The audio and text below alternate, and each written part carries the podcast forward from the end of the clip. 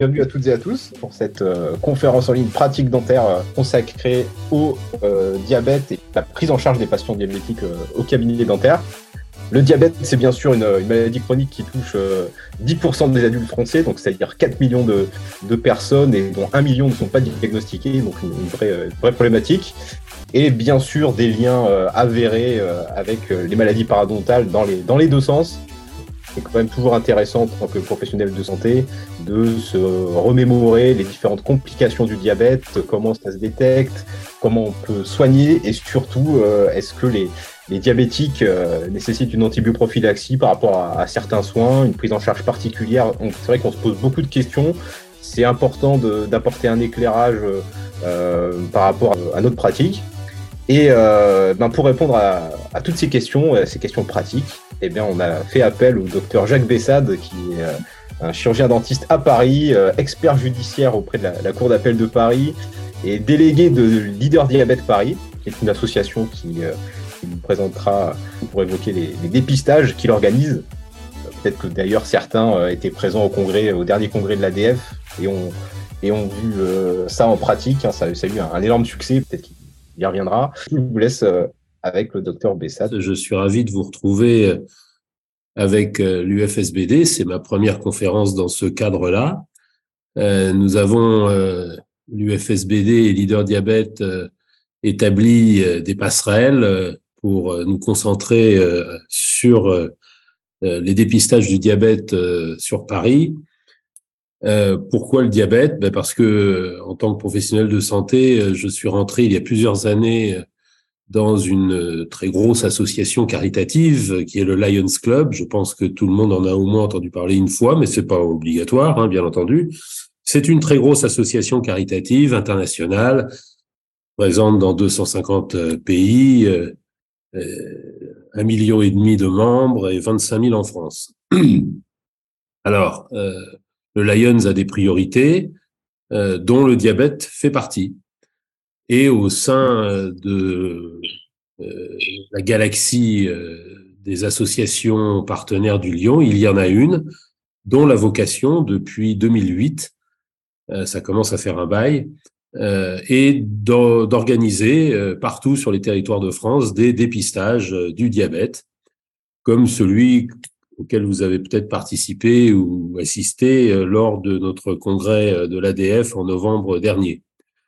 Donc là, en tant que délégué leader diabète Paris, eh bien, nous avons euh, euh, pu euh, relever la glycémie capillaire sur 2000 personnes, que ce soit des, chirurgiens dentistes, des industriels, des assistantes.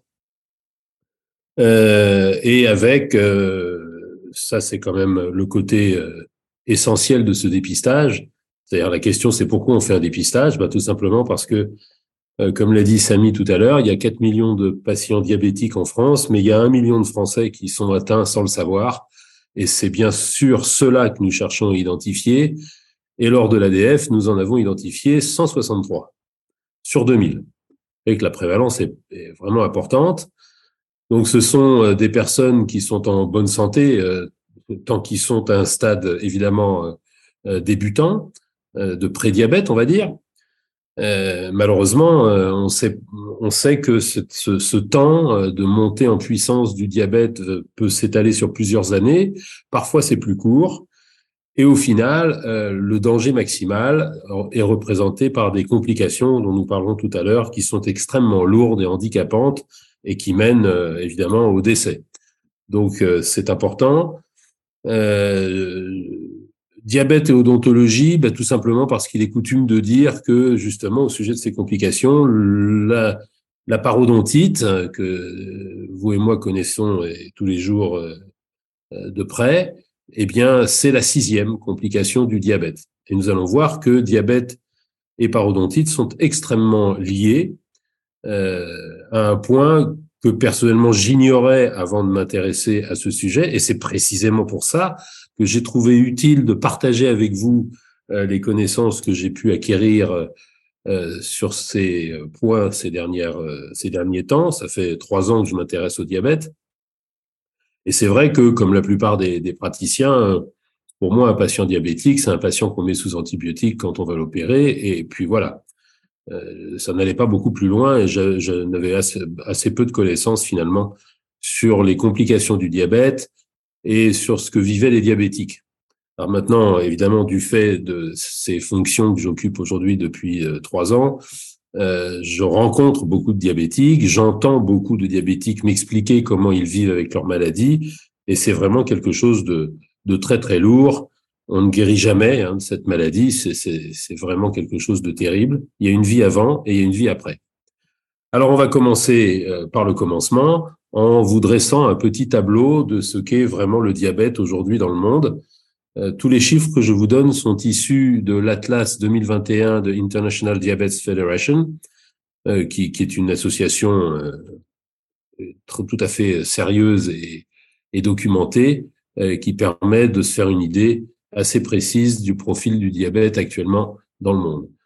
Nous avons 537 millions d'adultes diabétiques, avec une prévalence qui est en hausse continue, qui sera de 11% dans les années 30, euh, 2030, et de 12% euh, dans les années 40. Le diabète, c'est, maintenant que tout le monde connaît par cœur le, le mot de pandémie, le diabète, c'est la première pandémie mondiale non contagieuse. Avec un défaut majeur, c'est qu'on n'en guérit jamais.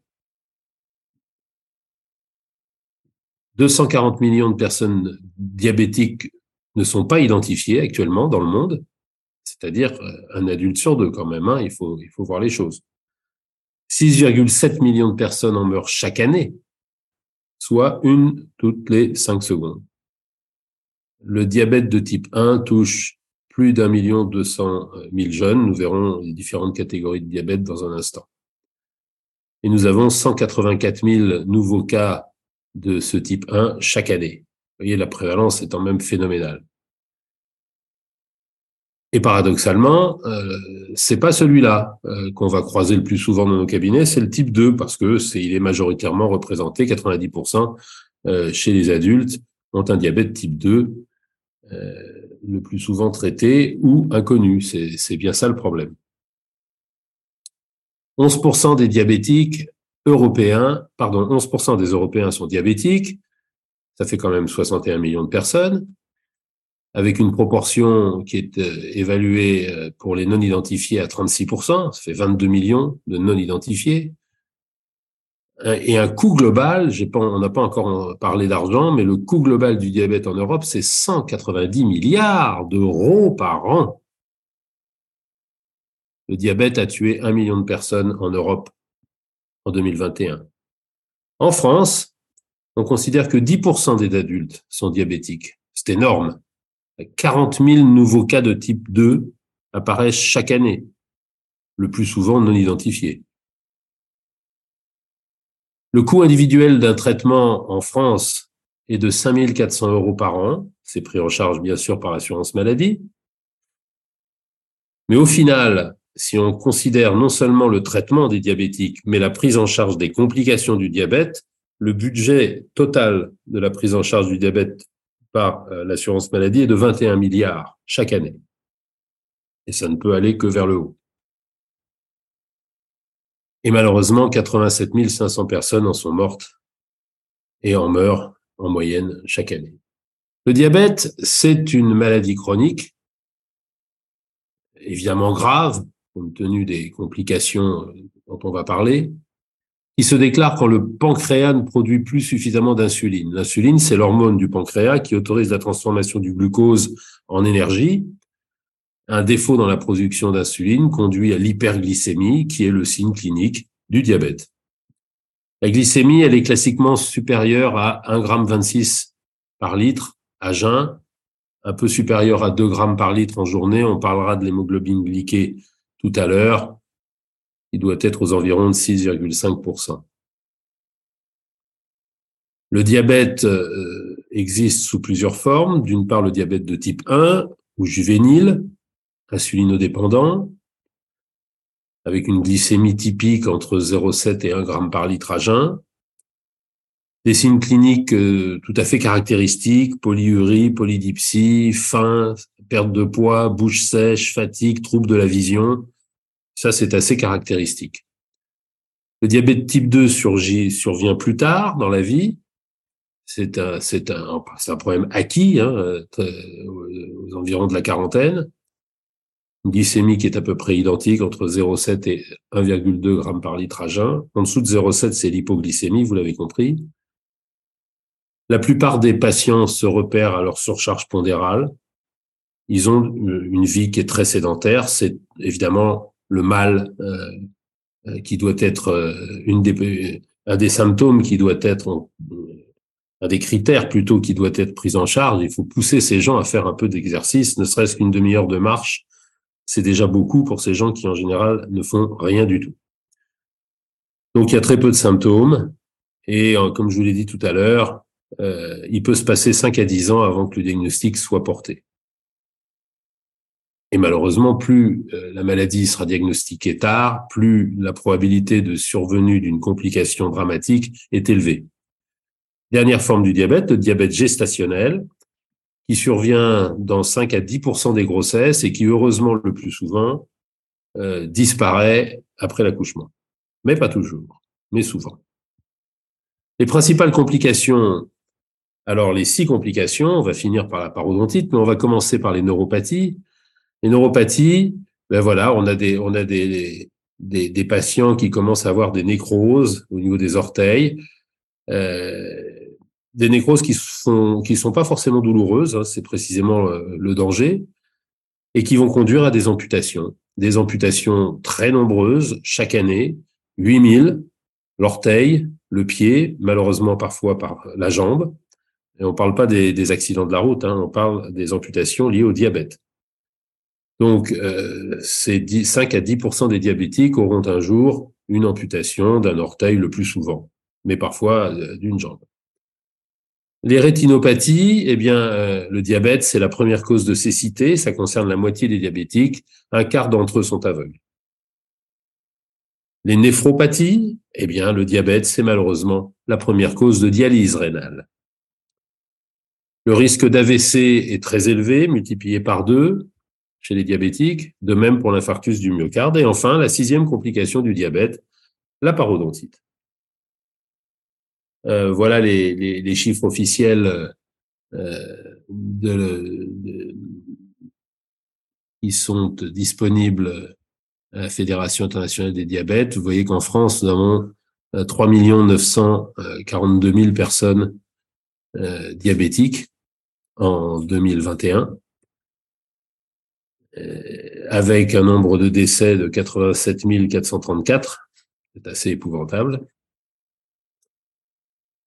et un, un, coût, un coût par patient qui est euh, en 2021 de 5 760 euros pour 22 milliards 7 de budget global de traitement. Le patient diabétique est soumis à un suivi médical, bien sûr, et qui va comprendre classiquement un bilan dentaire tous les quatre mois, un fond d'œil, le risque de rétinopathie, vous l'avez compris, au moins une fois par an, l'électrocardiogramme de la même manière, le bilan rénal, le bilan lipidique de la même manière, le dosage de l'hémoglobine glyquée, ça on va beaucoup en parler, c'est trois fois par an. Et le diabète sera équilibré si cette hémoglobine est comprise entre 6 et 7. S'il y a une chose à retenir, c'est celle-là. Les examens du pied, encore une fois, hein, les nécroses arrivent au niveau de la base des orteils, mais sans douleur pour le patient. Et euh, évidemment, euh, l'autosurveillance du diabète euh, au quotidien par le patient. Comme je vous ai dit, les gens vivent avec leur diabète d'une façon assez intime. Quels sont les rapports entre la parodontite et le diabète? Eh bien, ils vont dans les deux sens. La parodontite aggrave le pronostic du diabète. Le diabète aggrave le pronostic de la parodontite. Et le diabète va modifier la prise en charge donc de la parodontite. Les effets du diabète sur la parodontite, quels sont-ils?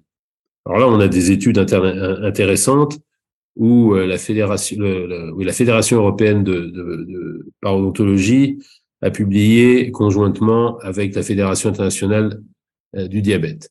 Les patients diabétiques ont trois fois plus de risques de développer une parodontite, donc une prévalence très élevée. L'hyperglycémie aggrave le risque et la sévérité de la parodontite. L'alvéolyse sera proportionnelle à l'hyperglycémie. Les diabétiques équilibrés ne sont pas plus sujets à la parodontite que les autres. Donc, tout intérêt à avoir un traitement efficace, pas toujours facile à obtenir, pour avoir cet équilibre euh, de, glycémique euh, qui est forcément euh,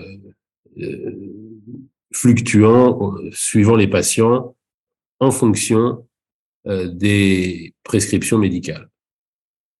Les effets de la parodontite sur le diabète, eh bien, les patients sains atteints de parodontite sont forcément plus exposés au risque diabétique. Vous voyez, ça va dans les deux sens.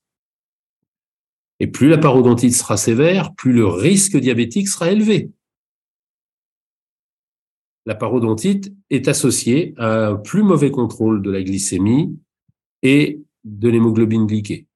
Là encore, il faut vraiment que les patients, mais ils, arrivent très rapidement à le devenir, soient très observants et très disciplinés dans ces contrôles.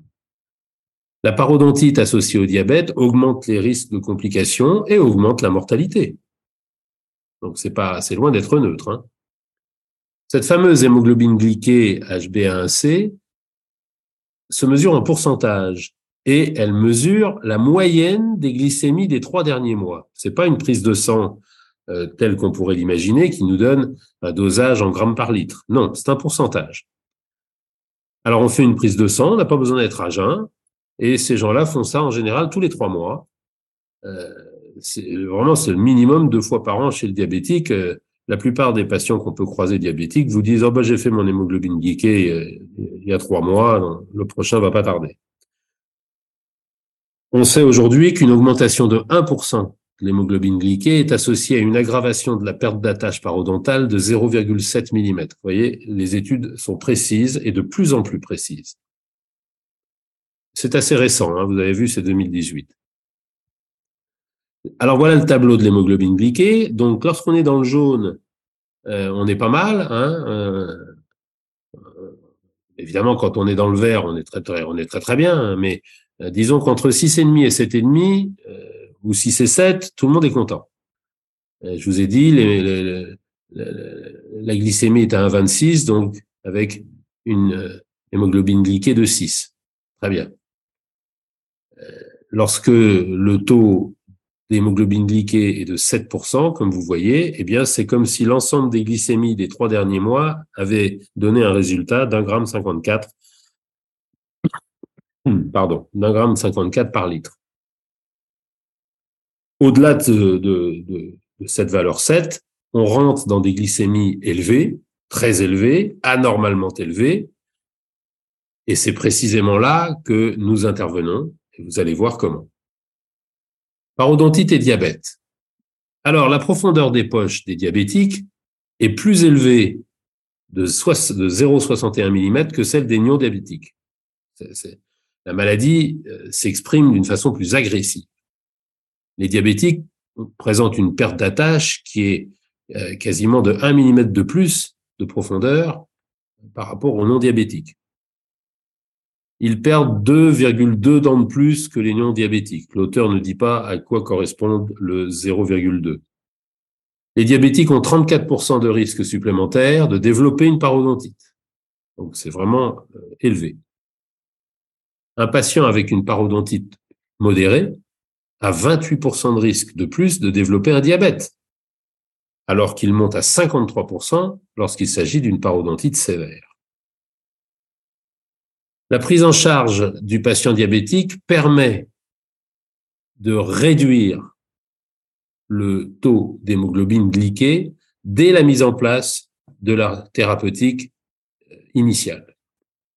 Dès l'instant que cette thérapeutique initiale est mise en place, dans les mois qui vont suivre, euh, le patient, lors de ses contrôles, va pouvoir euh, mesurer que son hémoglobine glyquée, qui partait de haut, va descendre petit à petit, rejoindre des valeurs euh, plus proches de 6.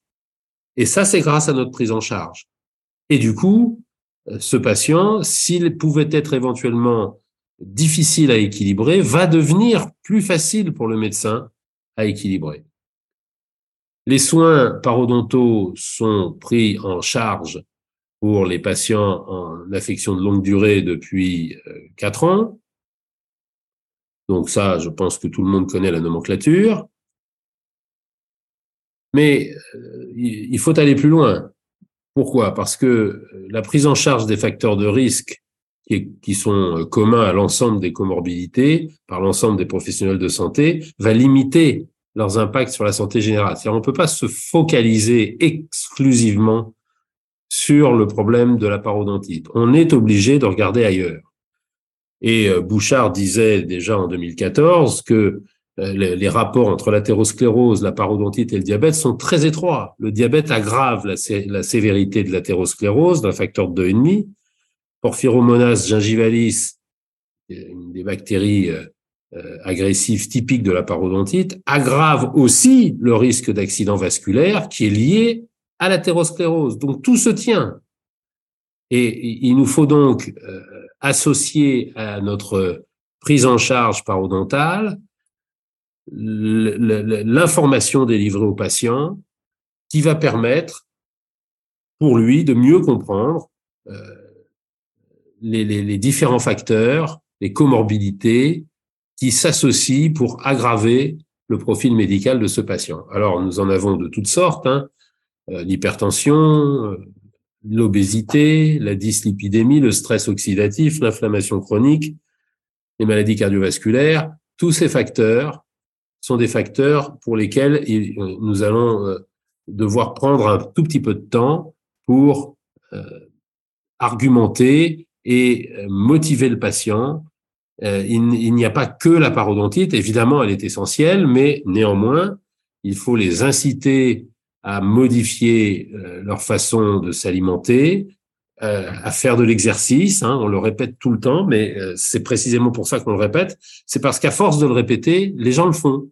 Et on a euh, une publication intéressante en 2015 de Lala qui dit qu'en effet, euh, l'éducation thérapeutique est essentielle.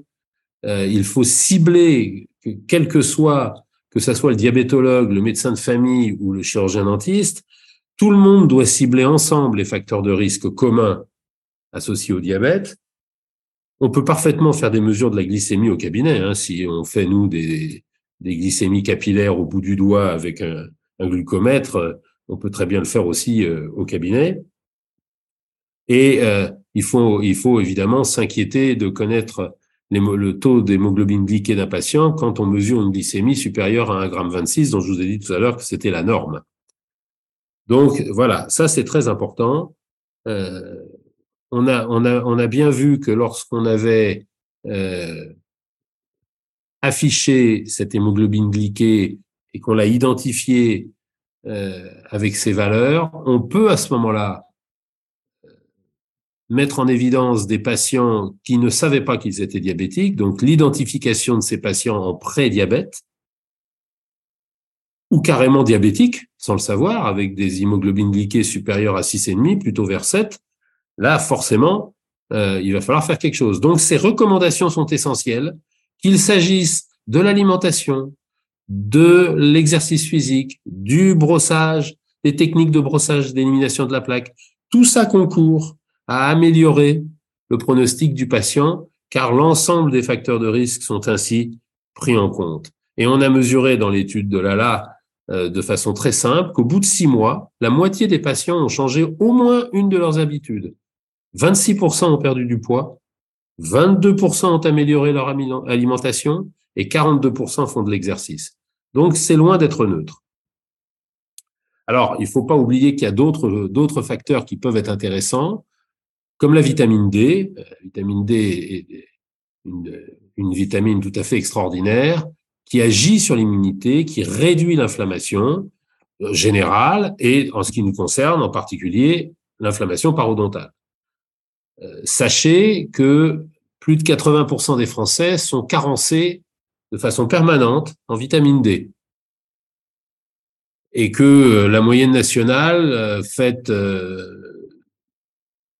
lors des dernières publications de l'Institut de veille sanitaire en 2012 était de 23 nanogrammes par millilitre. 23 nanogrammes, c'est juste en dessous de la normalité. Hein. Donc c'est vraiment pas énorme. Euh, la vitamine D agit sur le métabolisme osseux, ça, ça tout le monde le sait. Et donc, euh, il faut pas hésiter à supplémenter nos patients. cette carence en vitamine D va être associée à un risque élevé de développer une résistance à l'insuline, on le sait aujourd'hui. Et donc, supplémenter en vitamine D euh, le diabétique de type 2, eh bien, ça concourt, ça fait, c'est pas magique, mais ça concourt à freiner la dégradation du métabolisme du glucose. un, consensus euh, dans le monde médical est apparu euh, il y a presque une dizaine d'années. Tous les sujets de plus de 65 ans devraient être systématiquement supplémentés en vitamine D, sans, et j'insiste là-dessus parce que souvent on pose la question, et, et, donc il faut bien se garder ça en tête, sans avoir besoin de faire le dosage sanguin au préalable. Euh, pour la bonne raison que vous avez 8 chances sur 10 de constater que le patient est en effet carencé. Donc c'est devenu un tel lieu commun que l'assurance maladie l'a déremboursé il y a quelques années.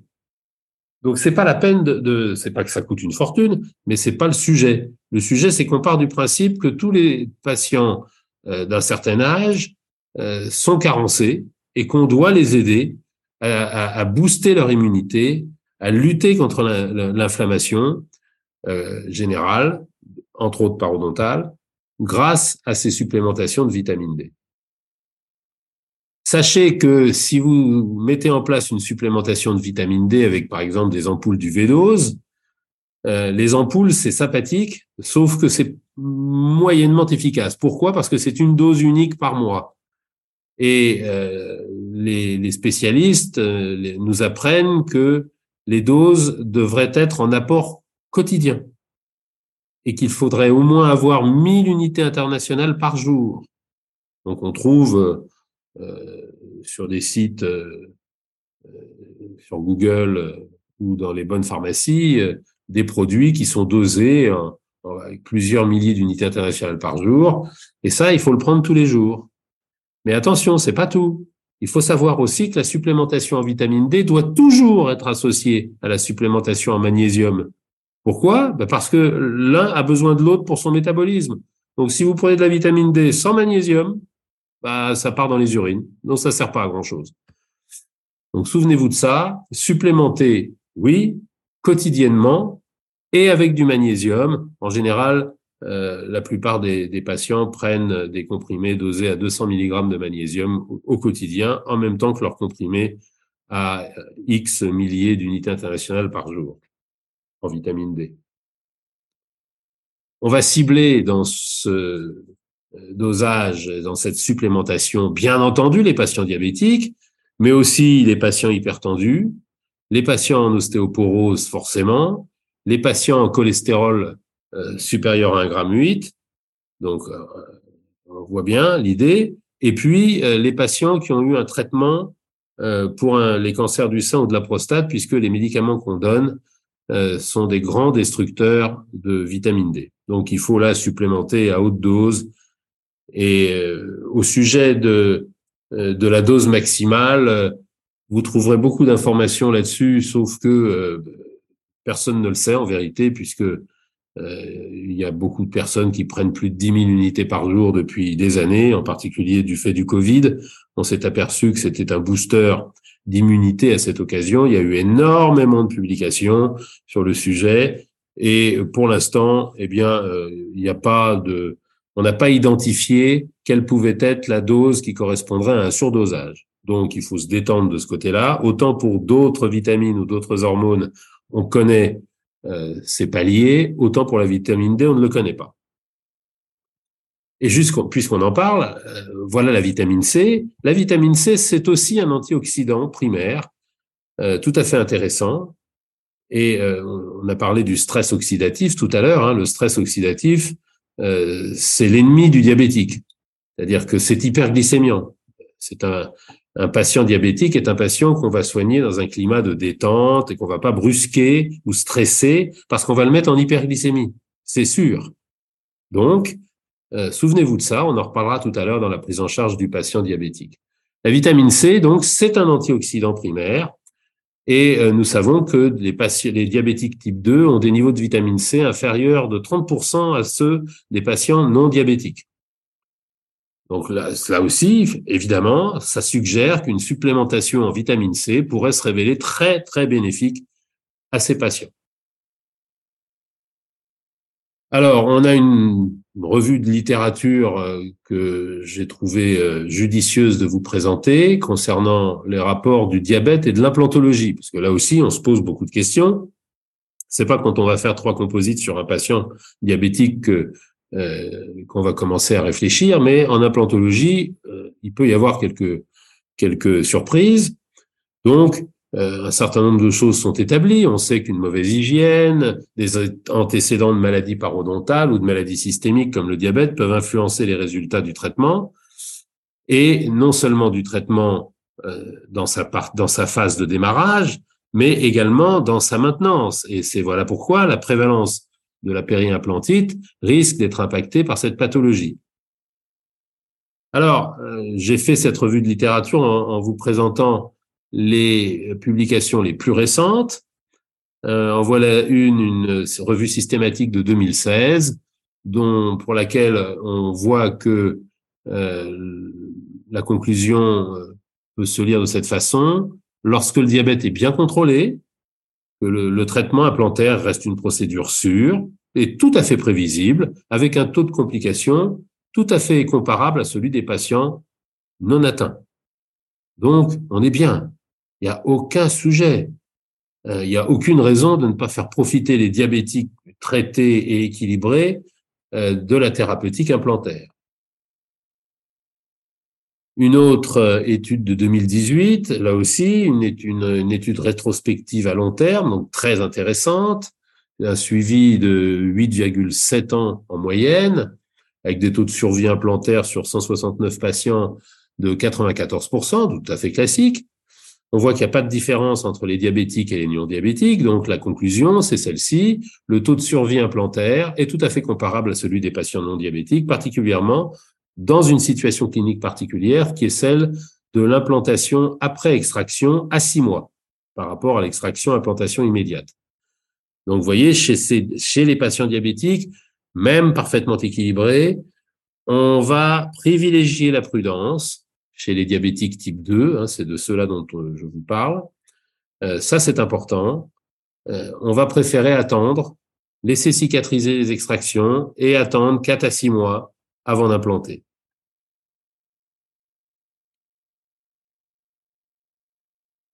Une nouvelle publication de 2000, là aussi, un contrôle optimal de la glycémie est associé à des taux de succès proches de 100% chez les diabétiques. On le savait, mais ça confirme. À nouveau, une étude multicentrique sur 248 patients de 2020 la maintenance régulière et adaptée au profil du patient diabétique s'impose. Alors ça aussi, c'est quelque chose qu'on sous-estime beaucoup. On pense que les implants, euh, bah, une fois que c'est posé, euh, c'est pour la vie. Euh, oui, mais on peut espérer que ça va l'être dans un certain nombre de cas, heureusement.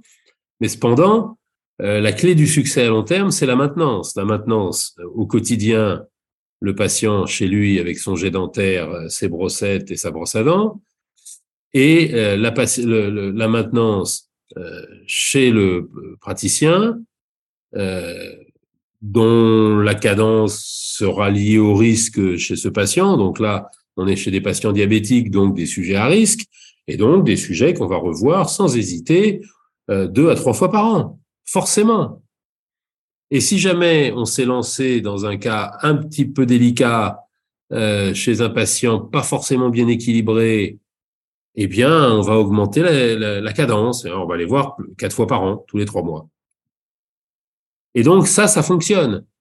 Euh, au même titre qu'on va maîtriser un peu mieux la stabilité de leur hémoglobine glyquée, eh bien, on va aussi euh, prendre dans une certaine mesure euh, un certain contrôle sur l'apparition éventuelle d'une périimplantite. Alors, en voici une de 2021 euh, qui nous dit que le patient diabétique est plus exposé. Alors, en effet, on comprend bien qu'avec les troubles vasculaires et l'exposition à l'inflammation chronique liée au diabète, eh bien forcément, le patient diabétique est évidemment plus exposé. Ce qui veut dire qu'il n'y a aucune raison de ne pas faire bénéficier un patient diabétique d'un traitement implantaire, mais que cela doit s'accompagner, encore une fois, d'une information, une information précise. Oui, il y a un risque. En même temps, les années de gagner bah, sont des bonnes années. N'y a pas de raison de s'en priver, mais ça fait partie de l'information euh, qui est due au patient du fait de son état de santé. Et donc, les publications que je vous donne nous montrent bien que tout ça, on le sait. Euh, on sait très bien que la maintenance régulière pour vérifier le saignement au sondage, euh, voir la perte osseuse autour d'un implant avec une simple radio rétroalvéolaire et les contrôles d'occlusion sur les prothèses implantoportées, tout ça, ce sont des éléments essentiels qui permettent de savoir si l'implant va bien et si euh, son avenir est à peu près maîtrisé. Une nouvelle revue systématique, méta-analyse de 2021, qui nous conclut la chose suivante, il y a plus de complications implantaires chez les patients diabétiques. Et eh oui, c'est le problème. Hein. Et là encore, quand le taux d'hémoglobine glyquée va augmenter, eh bien, le saignement des tissus périimplantaires va augmenter aussi. C'est logique, l'inflammation va augmenter en parallèle. Donc, attention aussi à ce suivi. Une étude de 2021 à nouveau, sur 357 implants suivis pendant 7 ans. Et euh, cette étude nous apprend qu'une hémoglobine glyquée proche de 7, évidemment, offre un meilleur pronostic implantaire, en particulier pour des restaurations fixes au maxillaire. Car le maxillaire a démontré plus de pertes osseuses chez les diabétiques que la mandibule, sans doute du fait d'une moins bonne densité. Il nous indique également, ces auteurs, que les prothèses scellées devraient être préférées aux prothèses amovibles sur un plan. Voilà l'intérêt des revues de littérature, on apprend des choses auxquelles on ne s'attendait pas. Une publication récente de l'année dernière, euh, là aussi, euh, euh, le contrôle glycémique permettrait de limiter le taux d'échec, mais ne l'éliminerait pas complètement. Alors, ça, ça veut dire qu'il faut qu'on s'y mette à beaucoup quand vous faites une. Vous voyez, le nombre de les auteurs sont très nombreux. Pourquoi? Bah Parce que oui, on peut faire une mesure de glycémie le jour de l'intervention. Bon, c'est pas très pratique parce que, à vrai dire, si vous avez planifié une intervention chez vous, que vous faites une glycémie, que le patient est à 1,50 et que vous la reportez, euh, votre cabinet va avoir des problèmes de fin de mois. Donc c'est un peu compliqué. Euh, il vaut mieux se fier à l'hémoglobine glyquée rapportée par le patient régulièrement. Et euh, si vraiment on a un doute sur un patient stressé, qui se met à transpirer beaucoup, qui va pas bien, qui est angoissé, on le rassure. On peut faire une mesure de glycémie capillaire avec un petit glucomètre euh, au fauteuil. Mais ça va pas, je pense pas que ça va changer grand chose. Ce qu'il faut, en fait, c'est qu'il faut taper dans une fenêtre où la glycémie est maîtrisée. Et ça, en fait, l'information initiale, l'accompagnement du patient, le, le, le, climat dans lequel les choses se font joue beaucoup pour, entre guillemets, déstresser ces patients et éviter de leur faire euh, connaître des pics d'hyperglycémie qui seraient néfastes à l'ostéo-intégration. Une nouvelle étude de 2022, revue systématique, la thérapeutique implantaire reste le plus sûr moyen de réhabilitation orale chez les patients diabétiques ou prédiabétiques, aussi longtemps que la maintenance et le contrôle sont optimisés. Vous voyez, tout le monde va dans le même sens, hein, il n'y a aucun doute. Ça, c'est clair. Hein. La mise en place d'un protocole anti-infectieux préopératoire s'impose, tel qu'une antibiothérapie, une désinfection initiale à la chlorhexidine ou à la bétadine. Mais ça, évidemment, c'est irremplaçable. Ça, c'est absolument certain.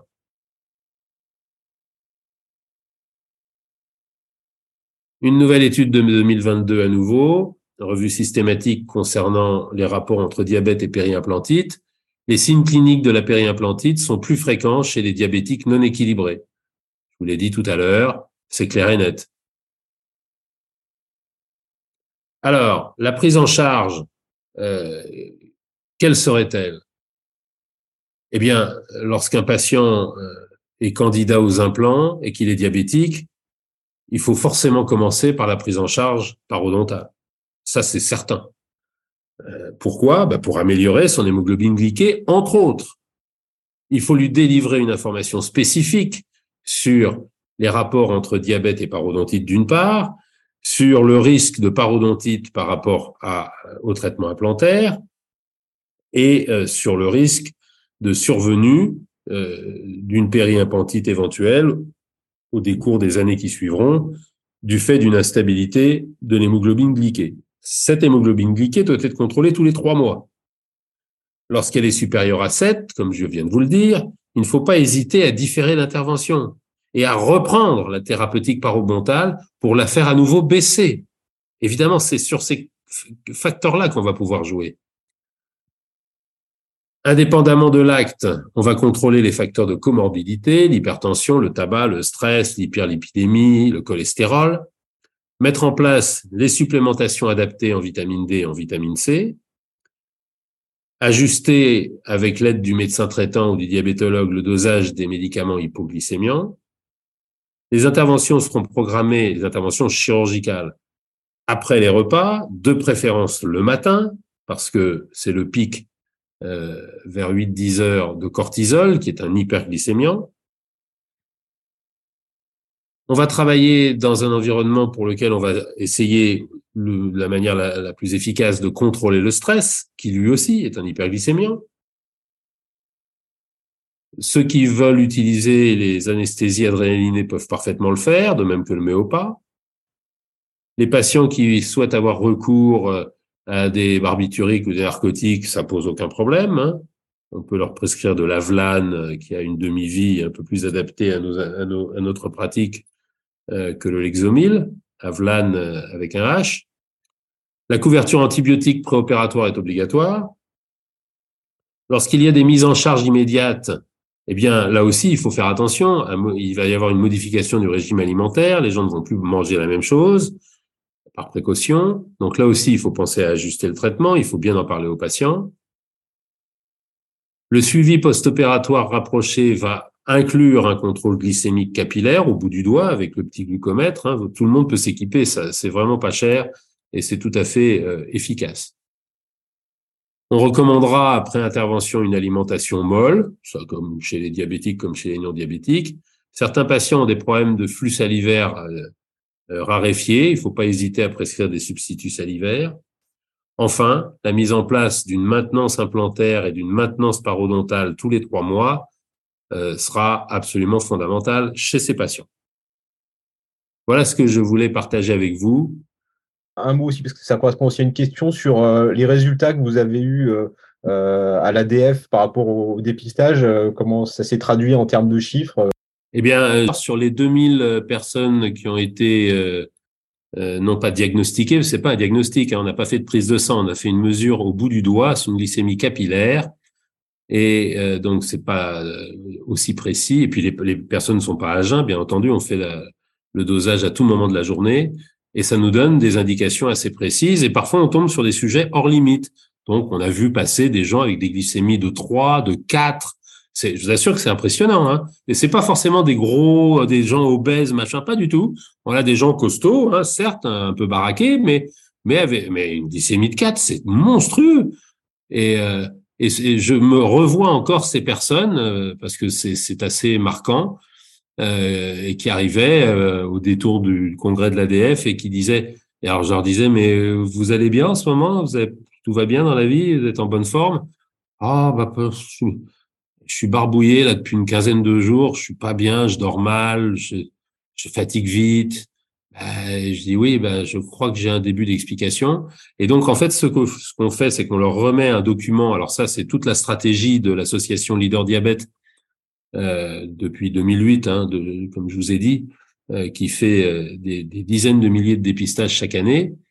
Euh, donc, euh, on remet au patient une enveloppe sur laquelle on va donner, mettre la date, mettre le, le dosage du jour à destination de son médecin traitant et qui lui va nous renvoyer une partie de ce, ce, ce document qui qu'on peut couper en deux dans une enveloppe prépayée ce qui nous permet, nous, d'avoir une idée du devenir de ces patients et de leur prise en charge par la caisse, euh, par la CPAM.